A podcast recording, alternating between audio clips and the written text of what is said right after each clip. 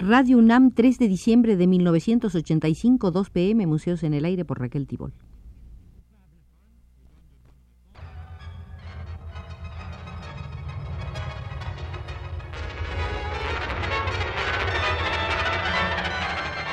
Museos en el Aire.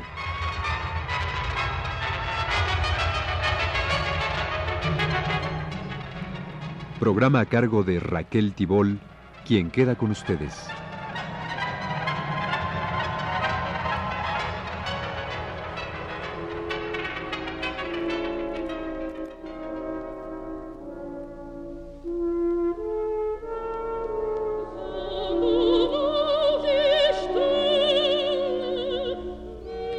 Señoras y señores, octava visita octava a las salas de la coreógrafa Guillermina Bravo en el Museo de la Danza Moderna y Contemporánea Mexicana. Hemos estado revisando diversas giras de la compañía que dirige Guillermina Bravo, Ballet Nacional de México, y hoy veremos cómo inicia el año 1961 este grupo. Fue un año de numerosas giras dentro de la República Mexicana. Ya para el mes de octubre de 1961, efectuó Ballet Nacional de México una gira por el estado de Coahuila. Un total de siete funciones fueron ofrecidas en Monclova, Musquis, Barroterán, Piedras Negras y Nueva Rosita, casi todas dedicadas a niños y a mineros, en estrados instalados especialmente en edificios sindicales.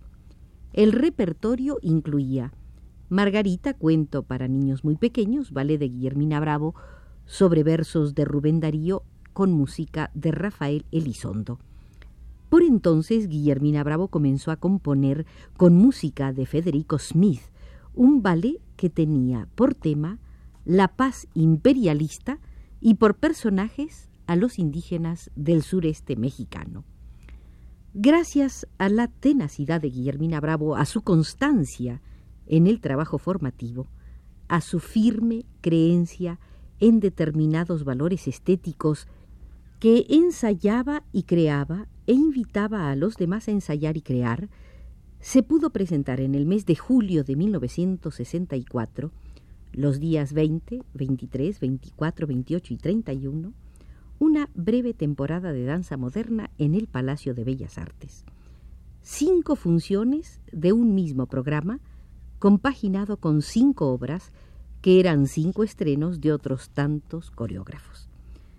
Con la música de danzas preclásicas arregladas por Leonardo Velázquez, Bodil Jenkel presentó coreografía. La bailarina Valentina Castro hizo su debut como coreógrafa en una danza, Adán y Eva, que sobre música de Rafael Elizondo creó en colaboración con Raúl Flores Canelo, quien se había consagrado como una especie de institución múltiple dentro de la danza moderna mexicana. Bailaba, diseñaba, hacía coreografía, inventaba trastos maravillosos de fantástica frescura y disponía las luces con acierto. En esa temporada, Raúl Flores Canelo mostró una obra que estuvo trabajando durante varios años, Luzbel, con música magnetofónica de Rafael Elizondo. Tres danzas primitivas fue la coreografía de Carlos Gaona con música electrónica de Schaffer y Mash y parlamentos de Emilio Carballido con vestuario y escenografía de un joven que despuntaba apenas, Guillermo Barclay. El plato fuerte de esa breve temporada lo constituyó una nueva obra de Guillermina Bravo, La portentosa vida de la muerte para la cual la experimentada coreógrafa hizo un largo trabajo de acopio de materiales prehispánicos. Códice dresdense, Códice Borgia, rastreos en la arqueología y en estudios sobre la antigüedad mexicana, para volcarlos en una forma escénica brechtiana. La música fue de Carlos Jiménez Mavarac, los diseños de Raúl Flores Canelo. La obra la dedicó Guillermina a Raúl Flores Guerrero, crítico de artes plásticas y danza, muerto prematuramente, quien había hecho de la danza su vida. El título fue tomado de un libro escrito por Joaquín Bolaños en 1972. Constaba de cuatro capítulos que integraban un ciclo de transformaciones. Primer capítulo. La vida es un anciano que lleva flores en la cabeza. Capítulo 2. Pesadumbre que tuvo la muerte por el fallecimiento de un médico al que amaba tiernamente. Capítulo 3. Y lo golpeaban todo sin que él les hiciera nada. Capítulo 4. La muerte es lo efímero. El concepto de lo perecedero es a la vez el de lo perenne, de la vida que se rejuvenece eternamente. En los cuatro capítulos no se relataba cuento macabro alguno, se trataba de una secuencia de actitudes, de estados de ánimo combinados teatralmente para llegar a decir con toda sencillez, según expresión de Guillermina Bravo, que lo inevitable es vivir.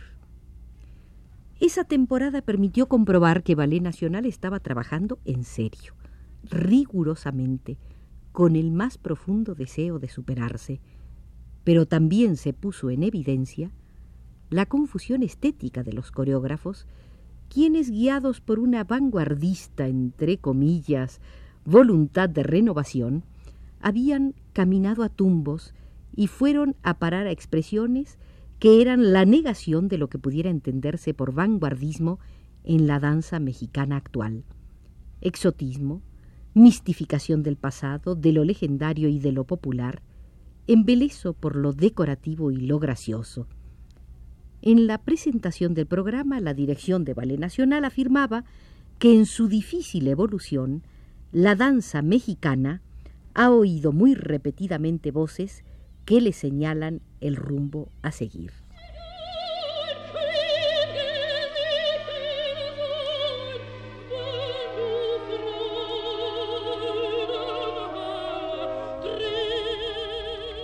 La crítica o las instituciones le han exigido a Ballet Nacional, decían en su presentación del programa, que sea nacionalista, anecdótica, folclórica, abstracta, alegre, comprometida, universal, según la época, según la moda ideológica del momento.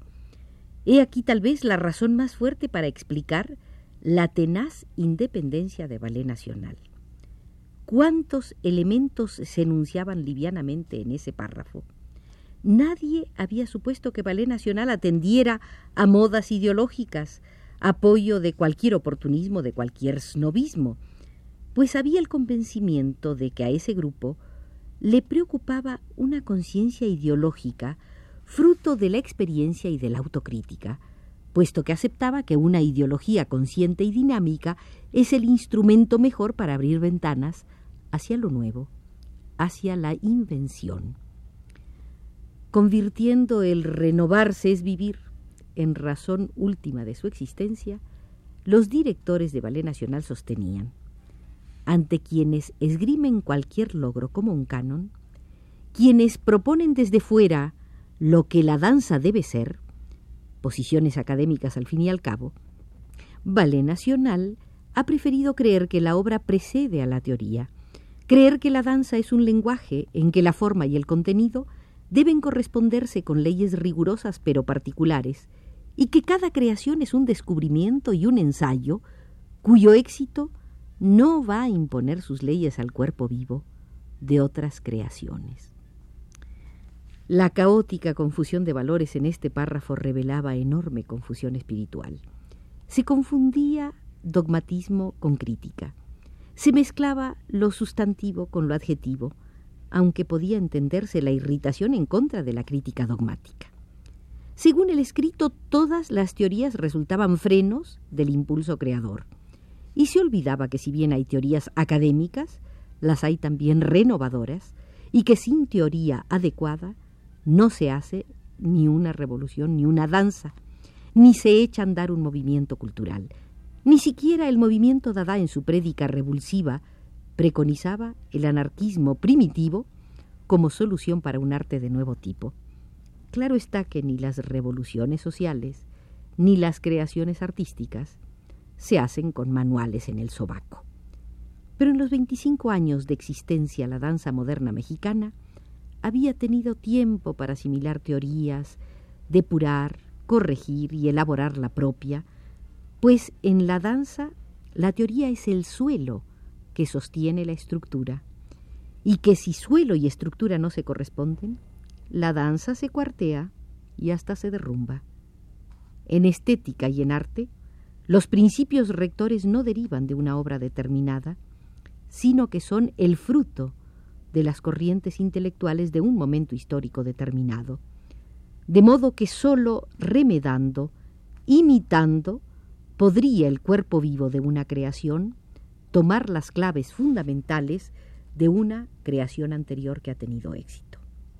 Decían pues los directores de Ballet Nacional, esto explica la evolución de un grupo que ha explorado el nacionalismo y el folclore, los temas explícitamente sociales, lo anecdótico, la danza por sí misma y que ha escogido la libertad fecunda de asumir cualquier forma de danza que le parezca apta para sus fines, como camino único para llegar a la creación honrada que nace de una necesidad profunda de decir, de comunicar bellamente lo que con autenticidad nace y vive de la evolución humana del artista en natural contacto con su sociedad.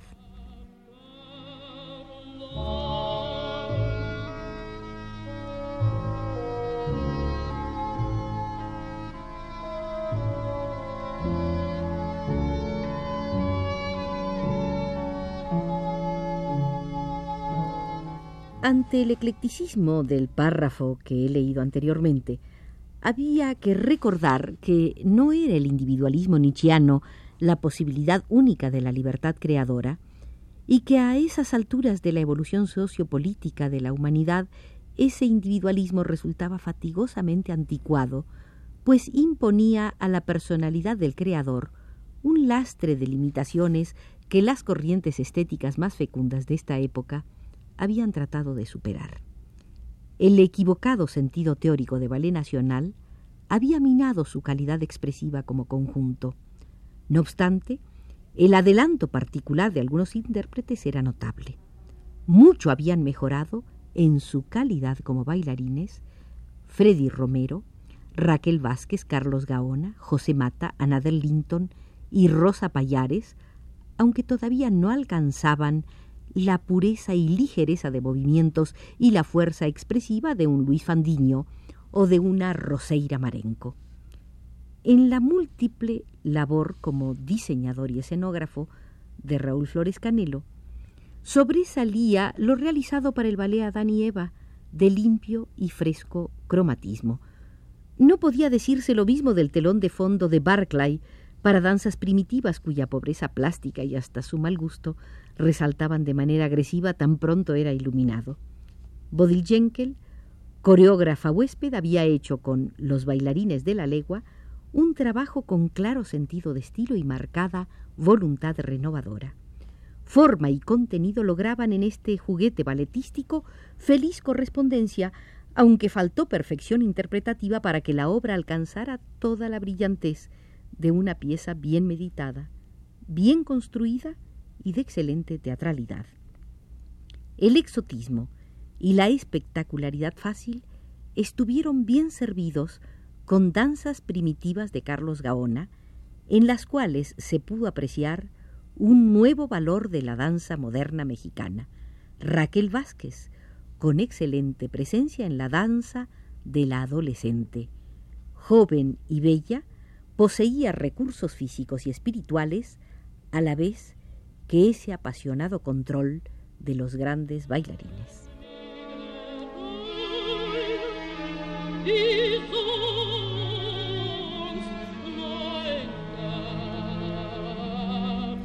Concluimos por hoy la octava visita a las salas de la coreógrafa Guillermina Bravo, directora de Ballet Nacional de México, en el Museo de la Danza Moderna y Contemporánea Mexicana. Nos hizo favor de guiarnos desde los controles el técnico Arturo Carro.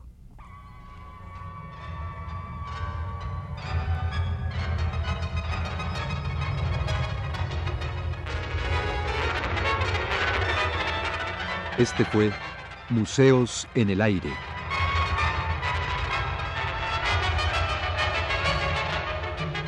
El programa de Raquel Tibol que se transmite todos los martes a las 14 horas.